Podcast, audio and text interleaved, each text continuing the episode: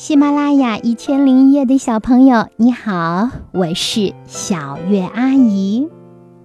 今天呀，小月阿姨要给你讲的故事是《小狗孵鸭蛋》。鸭子、老鼠和小狗住在一个院子里。有一天，小鸭生了一个蛋，高兴地叫了起来：“我生蛋了！我生蛋了！”他赶快跑去向主人报喜。这时候，调皮的小老鼠跑来了。“哦，这是小鸭生的蛋，真好玩！让我和它开个玩笑吧。”老鼠拿起笔，在鸭蛋上左一下右一下地画了起来。画完以后，就跑开了。等小鸭回来的时候，很惊讶地问：“咦，这是什么蛋？”反正不是我的蛋，我的蛋到哪儿去了？他四处找了一圈，没有找到自己的蛋，又回来再仔细的端详那个怪蛋。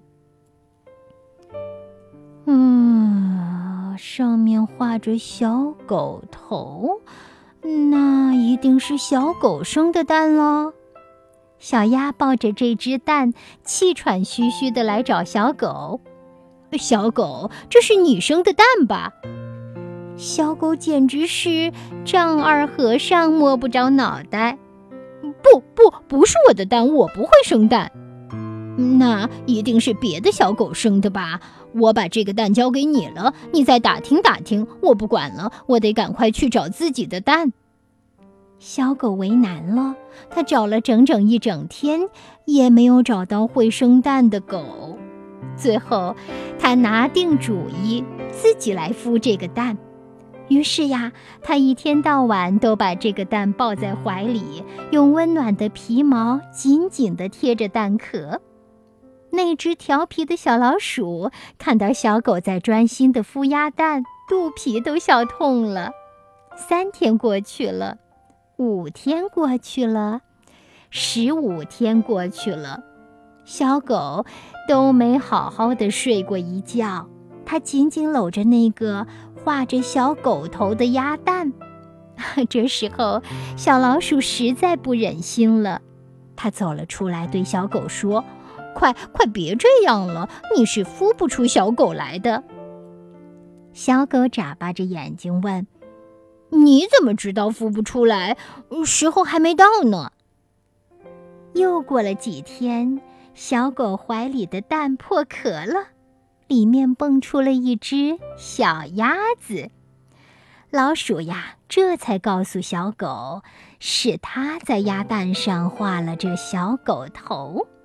小老鼠笑着对小狗说：“我说你孵不出小小狗吧？”可小狗爱抚地摸着小鸭的头说。可是，我也总算没有白费力气。好了，亲爱的小朋友，这个故事讲完了。我想起了爱因斯坦小时候孵蛋的故事，他孵出来了吗？当然没有。可是，在这个童话故事里，小狗倒是把蛋给孵出来了。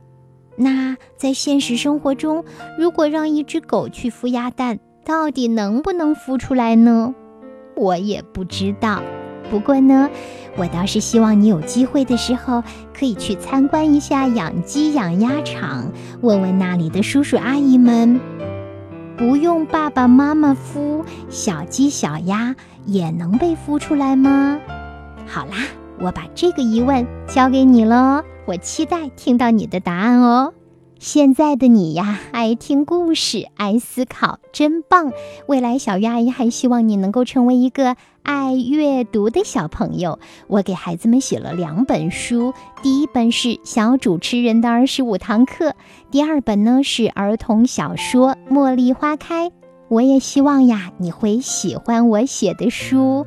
谢谢，亲爱的小朋友们，希望你们也能成为一个爱讲故事的人。祝你有个好梦，晚安，宝贝。